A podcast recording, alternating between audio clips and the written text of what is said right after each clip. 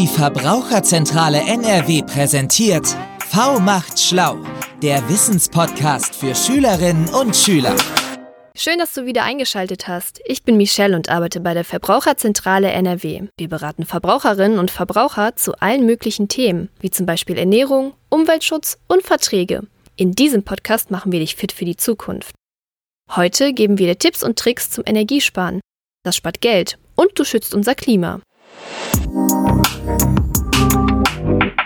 Ich fahre immer mit dem Fahrrad zum Fußball. Früher hat mich meine Mama mit dem Auto hingebracht, aber das ist nicht so gut für die Umwelt, weil das Auto dabei Abgase ausstößt. Fürs Klima ist es wichtig, das Abgas CO2 so gut es geht einzusparen. Wie CO2 genau entsteht, kannst du in Folge 2 hören. Es entsteht nämlich, wenn Strom erzeugt wird. Deswegen solltest du bei dir zu Hause möglichst wenig Energie verbrauchen. Lass uns gemeinsam überlegen, bei welchen Geräten wir Strom und Wärme sparen können. Fangen wir in der Küche an. Los geht's. Hm. In der Küche gibt's viele Geräte. Herd, Kühlschrank, Spülmaschine und auch den Wasserkocher. Der Kühlschrank ist einer der größten Stromfresser. Öffne die Kühlschranktür immer nur ganz kurz, weil sonst warme Luft reinkommt, die der Kühlschrank mit viel Strom wieder abkühlen muss. Wenn du Reste vom warmen Essen aufbewahren willst, lass es besser erst kalt werden, bevor du es in den Kühlschrank stellst. Das gleiche gilt übrigens auch beim Gefrierschrank, denn der verbraucht sogar noch mehr Strom. Kommen wir jetzt zum Herd. Beim Kochen kannst du Energie sparen, indem du den Topf mit einem Deckel schließt. Denn jetzt kannst du die Temperatur vom Herd runterdrehen. Wusstest du, dass Kartoffeln, Gemüse und Eier nur ganz wenig Wasser zum Kochen brauchen? Zwei Finger breit Wasser im Topf reichen. Wenn das Wasser kocht, ist nämlich auch der Wasserdampf heiß genug zum Garen. Wenn du noch mehr Energie sparen willst, erhitze das Wasser vorher immer im Wasserkocher. Das spart Strom und geht sogar schneller. Meistens kochen eh meine Eltern. Ich benutze nur den Backofen, wenn wir zusammen Kuchen backen. Versuch mal hier auf das Vorheizen zu verzichten.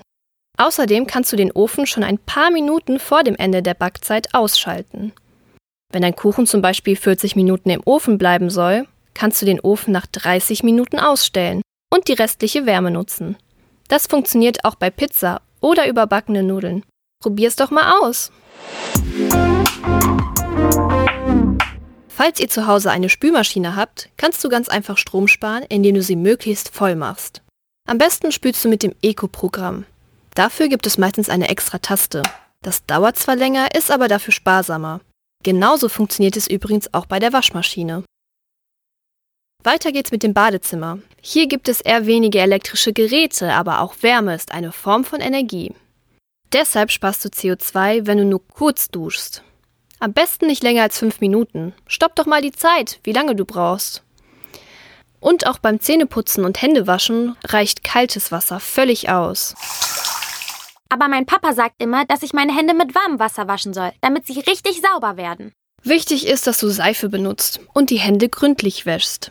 Am besten 20 Sekunden lang. Das reicht dann.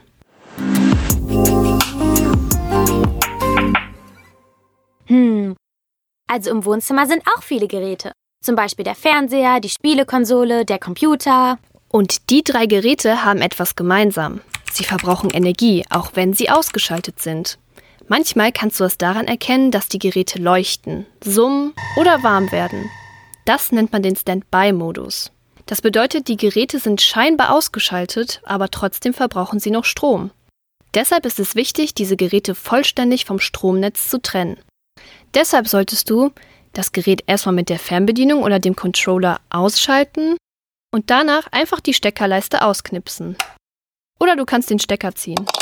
Wenn ich meine Konsole aber ganz ausschalte, braucht sie voll lange, um wieder hochzufahren. Sobald du weißt, dass du gleich spielen willst, kannst du ja die Konsole vielleicht ein paar Minuten früher anmachen.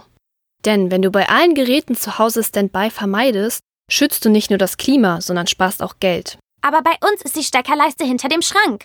Ich komme da gar nicht dran. Versuch mal den Schrank mit Hilfe deiner Eltern vorzurücken. Dann kommst du auch leichter dran. Vielleicht könnt ihr die Stecker umstecken oder ein Verlängerungskabel so legen, dass ihr die Steckerleiste bedienen könnt. Okay, jetzt fehlt nur noch mein Zimmer. Hier hast du bestimmt auch ein paar Geräte, die im Standby-Modus laufen. Am besten suchst du im Dunkeln, da siehst du besser, wenn die Geräte leuchten. Apropos im Dunkeln. In der ganzen Wohnung kannst du Strom sparen, wenn du das Licht ausmachst, wenn niemand im Raum ist. Falls du zu Hause noch alte Glühlampen hast, tausche sie mit deinen Eltern am besten fix gegen LEDs aus. Mit diesen Lampen kannst du am meisten Energie sparen. Haben wir sonst noch Geräte vergessen? Im Keller stehen bei uns noch die Waschmaschine und der Trockner. Ah ja, ihr spart viel Energie, wenn ihr die Wäsche an der frischen Luft oder im Wäscheraum trocknet, statt den Trockner zu benutzen. Wenn ihr die Wäsche in der Wohnung trocknet, ist es wichtig, gut zu lüften. Sonst kann es zu feucht werden und schimmeln. Wenn ihr aber einen Garten oder einen Balkon habt, dann nutzt lieber den. Der Trockner ist einer der größten Stromfresser im ganzen Haushalt. Jetzt bist du schon fast ein Energiesparprofi. Lade dir noch unseren Energiespar-Fragebogen herunter und suche selbst nochmal nach Sparmöglichkeiten. Du hast bestimmt noch mehr Ideen, wie du mit deiner Familie Strom und Wärme sparen kannst. Den Fragebogen findest du auf verbraucherzentrale.nrw slash v macht schlau. In unserer Podcast-Reihe zum Thema Energie haben wir zusammen herausgefunden, was dein Energieverbrauch mit dem Klimawandel zu tun hat, wo die Energie eigentlich herkommt und mit welchen Tricks du zu Hause Strom- und Wärmeenergie sparen kannst. Falls du noch Fragen hast, melde dich gerne per E-Mail bei uns. Die E-Mail-Adresse findest du in der Podcast-Beschreibung. Du kannst dein Wissen auch an Freunde und deine Familie weitergeben. So schützt ihr gemeinsam das Klima und spart ganz nebenbei noch eine Menge Geld. Ich freue mich, wenn du auch bei der nächsten Folge wieder dabei bist. Tschüssi! Mach's gut!